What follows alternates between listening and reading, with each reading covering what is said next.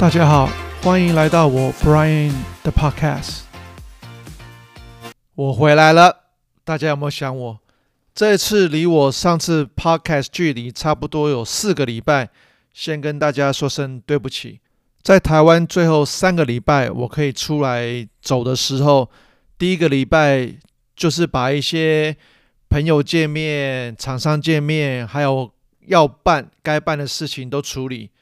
那最后两个礼拜就全部 focus 在家人、小朋友跟 Teresa 的身上，所以这样就三个礼拜过去，再加上我又回来美国已经一个礼拜，所以整整有四个礼拜时间没有跟大家见面，没有跟大家录 podcast。Very sorry，在台湾录的时候是用我的手机录，那时候并没有用到我的麦克风，没有剪接的这个 software。所以我后来回去听，我觉得上一集我的语病就是我用了很多那，一直在讲那那那那那那，现在又讲一次那，为什么会讲那么多那？因为我没有这个剪接的系统把这个那剪掉，要不然平常我在讲的时候，我自己都会记得，诶，这个有语病的时候，我就会把它剪掉。这就是我自己要继续成长跟学习的地方。这些那或者那个那个要记得少讲，这样子 podcast 会比较顺一点。今天主题要跟大家讲的是两个，一个是我从台湾回来美国的飞机的经验，第二个就是股票最近投资走向是怎么样。那大家知道，我回来美国的时候，也是先坐长龙，从台北到芝加哥。这一次回来呢，也是一样坐七八七的飞机，可是可以坐两百个人的飞机，回程只有四十六或者四十七个人，有点小忘记。那几乎每一个人自己都有一排，我们的座位是三三三，所以每个人都有一排座位。那几乎中间。的这个座位没有人坐，通常都是两侧靠窗的都有人坐，所以飞机是非常非常的空。那我这一次觉得坐半月回来其实也蛮好的，因为你上飞机，他先喂你一顿晚餐，之后的七八个小时都是暗的。那我在这个十四个小时的飞行时间，我睡了差不多。也有七个小时，还不错。那可以平躺。这一次也学到上次的经验，我有枕头多拿几个，然后毛毯多拿几个，确定自己躺下来的时候头跟颈部是舒服的，所以这一次睡得比较好，比较多。另外一点我要说的是，除非你是坐商务舱，这一次因为疫情的关系，豪华经济舱绝对是我个人觉得是。不值得，不划算，因为呢，我们现在在经济舱，一个人有三个座位，可以几乎平躺。豪华经济舱虽然舒服，可是它也是差不多也到五十度、六十度，没有办法让你平躺，也没有让你的空间位置这么多。虽然它的椅子舒服，可是远远比不上你可以整个人平躺的感觉。那在这个飞行的途中，我还有看到一个从豪华经济舱跑来我们经济舱，就在我前面，他也平躺，也是平躺了两三个钟头。所以在疫情下，我不建议买豪华经济舱，买经济舱就可以了，你就可以舒舒服服的平躺，一个人一排。而且我有问这个地勤的人员。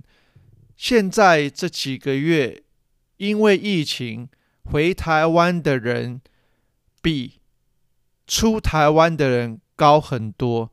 比如说我回去的时候，我们坐有一百个人，我回程做不到五十个，所以相对比较之下，人是差蛮多的。当我回来的时候，因为人很少，所以我出关。跟拿行李其实速度非常的快，也是来来回回不到二十分钟我就出关拿行李。那我相对的在机场稍微走一下的时候，我本来以为我可以行李拿了，马上到 domestic 的 counter 把我的行李 check in，我明天回来就不用带行李了。结果我发现所有的 domestic，比如说 Delta、American Airline、United，他们全部差不多七点就全部关。那我到 Terminal Two、Terminal Three 都是空荡荡、空的，没有人。所以呢，我不得已把我的行李两个大行李扔着，即使我行李是空的，两个行李扔着，然后跟我一起到 hotel。当我在做这个 airport shuttle 的时候，我觉得他的这个服务态度很不好，地勤人员跟司机非常不友善，他也没跟你讲说这一站是在哪里，你要哪里下车，我往哪里走。那我甚至有跟司机讲说，诶，我到 Terminal Two 的时候，请跟我讲一下。他也没有讲，所以把我丢到 Terminal Three，那我自己才从 Terminal Three 走回 Terminal Two。所以我觉得疫情状况下人很少，照理说客人少，你的服务的 level 应该会提升才对。不过芝加哥机场并没有，让我有点失望。本来我想说在机场。如果很多店有开，然后可以帮我 check in 行李，其实我本来想说，诶，我八个钟头的 layover，我可以在机场里面等，没有关系，很简单很快。然后 lounge 通常都是十二点关，所以我可以进去 lounge 里面几个钟头。然后其实 not so bad，哪知道他 domestic terminal check in 这么早就关了。也不知道哪里去，然后在外面的设施也不是很好，所以我马上拿我的 app，马上订一个 hotel，就是订 Hampton Inn，然后其实也蛮便宜的，一个晚上加税金差不多九十块左右。我想，好吧，那八个钟头就这样想说，一个钟头十块钱，那就去住吧，不用把自己搞得那么累。这个也算是我第一次。要住 hotel，十五分钟之前订，还蛮顺利的，不错。不过平常我是不建议这样子，因为有可能你要订的房间没有，或者是这些 hotel 都 sold out，所以我建议还是之前订，不要等到最后一分钟才订。这一次回台湾，我有两个最大的心得，第一个。台湾防疫做得真的不错，你不管去哪里都是 open open open，大家都是正常上班、上课、上学、买东西、出去玩，疫情几乎感觉是在台湾不存在的。这个感觉跟我现在在美国差蛮多的，所以台湾真的是个宝岛，大家要珍惜。第二个，跟小朋友真的。回来五个月没见面，我觉得想的 level 有想，可是也还好，日子过得去。不过这次看到他们，跟他们更有互动，他们更懂事，然后很爱爸爸，想爸爸，让我这次真的真的回来的时候心情非常复杂，非常纠结，真的等不及说赶快搬回台湾跟他们在一起，因为。小朋友长大，我觉得他们需要他们的爸爸。那爸爸要赶快回来，才可以陪他们一起成长、长大。还有另外一点要说的是，台湾因为不能出国，所以台湾很多人就是把出国的这一些时间跟钱转回来变国内消费。那时候我要找亲子旅馆。几乎几个台湾前几大好的亲子旅馆全部订不到，而且价格很贵。那我找了三个礼拜、四个礼拜，终于找到一家新竹的亲子旅馆，烟波，我觉得非常好玩。虽然我们没有带泳衣，没有去玩水，不过其他的一些清洁设备，然后住 hotel 的感觉，overall 非常好。那我们小朋友跟我跟 Tateresa 也玩得非常开心。好，有一阵子没有谈股票，那今天跟稍微谈一下美股。大家知道这几年我有玩股票，那主要的股票全部的 focus 都在美股上面。其中我最大的占仓，我的仓位是 Tesla，从之前到现在都是占我百分之四五十左右。这次 Tesla 其实大涨大落，当它分股拆股的时候，从五百块一直掉到四百三左右，那时候跌幅达到三十五 percent，哇，真的是很紧张。然后后来涨回来，电池日它的利多的消息并没有大家想的那么好，然后又从四百五掉到三百六，那这两天又反弹到四百左右，所以这个波动很大。那我自己越来越觉得，很多老前辈讲的没有错，入袋为安。所以当我等 Tesla 希望再涨回四百七、四百八的时候，我就会稍微卖一些股票。我应该会十 percent、十 percent、十 percent 这样抛。那我目标是回四百五、四百七抛十 percent。所以就是说每涨。二十块我就抛十 percent，一直抛到差不多五十 percent 出去，我就其他的就留下来。那相对的，呃，之前大家知道我的前五只股票，我的仓位几乎都是 Tesla 加 Micron 加 Nvidia 加 AMD，都是一些 High Tech。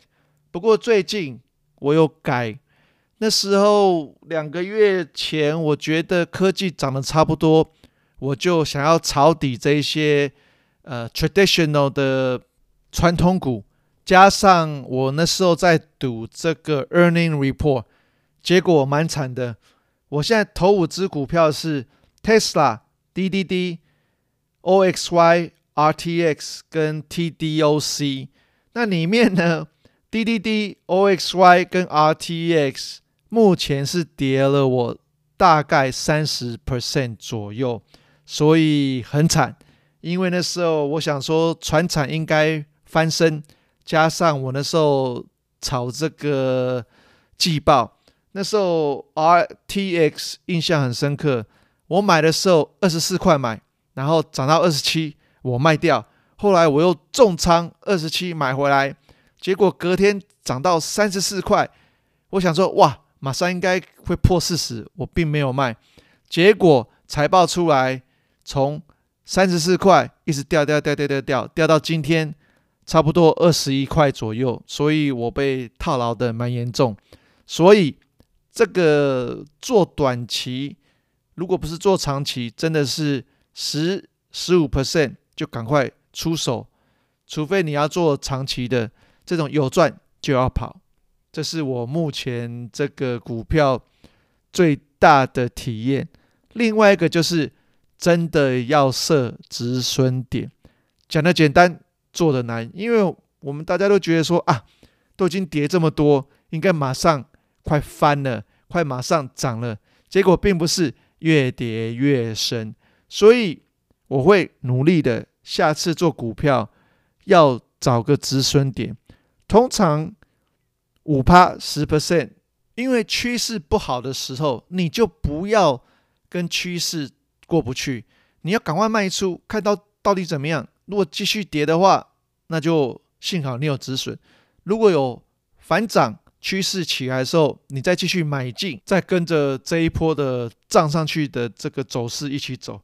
所以要学到停损，还有不要贪心，不要整天想抄底，因为没有人可以买到最低点或者卖在最高点。有一句话说的没有错，会买股票是徒弟，会卖股票才是师傅。股票最近为什么对我来讲这么刺激？因为我用融资买不少股票，那当它掉十 percent 或者十五 percent，你如果用融资买，等于你是掉二十 percent、三十 percent，所以这来回其实差很多。所以我最近另外一个体验。体会的是，用融资买可以，不过你仓位要真的减低。你如果用融资买搞不好你做个一百一十 percent、一百二、一百三是很 OK 的。如果你做到，比如说一百六、一百七，或者是全部用完到两百 percent，那真的风险就很高，因为它一往下跌，你若资金不够，它马上断头。所以这一点我觉得风险太高。那对于我们这种上班族，没有办法全天去盯盘，或者是没有设止损点，真的是压力很大。所以我建议用融资玩是 OK，不过仓位要抓好。我个人现在我觉得用融资玩不要超过你的仓位的一百三十五 percent。就是意思说，你如果用融资拿多拿三十五 percent 来买是 OK 的，如果多余，其实你压力会开始大，所以我个人是不建议。因为我有一阵子融资用到差不多七十七十五 percent，那时候来回，尤其最近在跌的时候，我，那压力很大。那我赚的钱，因为它跌下来，融资 double 几乎。不能说全部吐回去，不过也吐回去蛮多了。所以融资这一点跟大家讲要小心，融资仓位要抓好，然后呢，停损点也要抓好。第三个建议是赚钱有时候到一定的水位就要入袋为安，要不然的话在账面的不管你账多少，没有到你口袋，其实都不算，对吧？好。这一次 Podcast 就录到这里。那我现在要学其他的 YouTuber 常常讲的，如果喜欢节目的内容，请订阅、分享、按赞。OK，不要忘记订阅、分享、按赞。好，Everybody have a good one. Bye。谢谢各位今天的收听。Stay safe, stay healthy, and talk soon.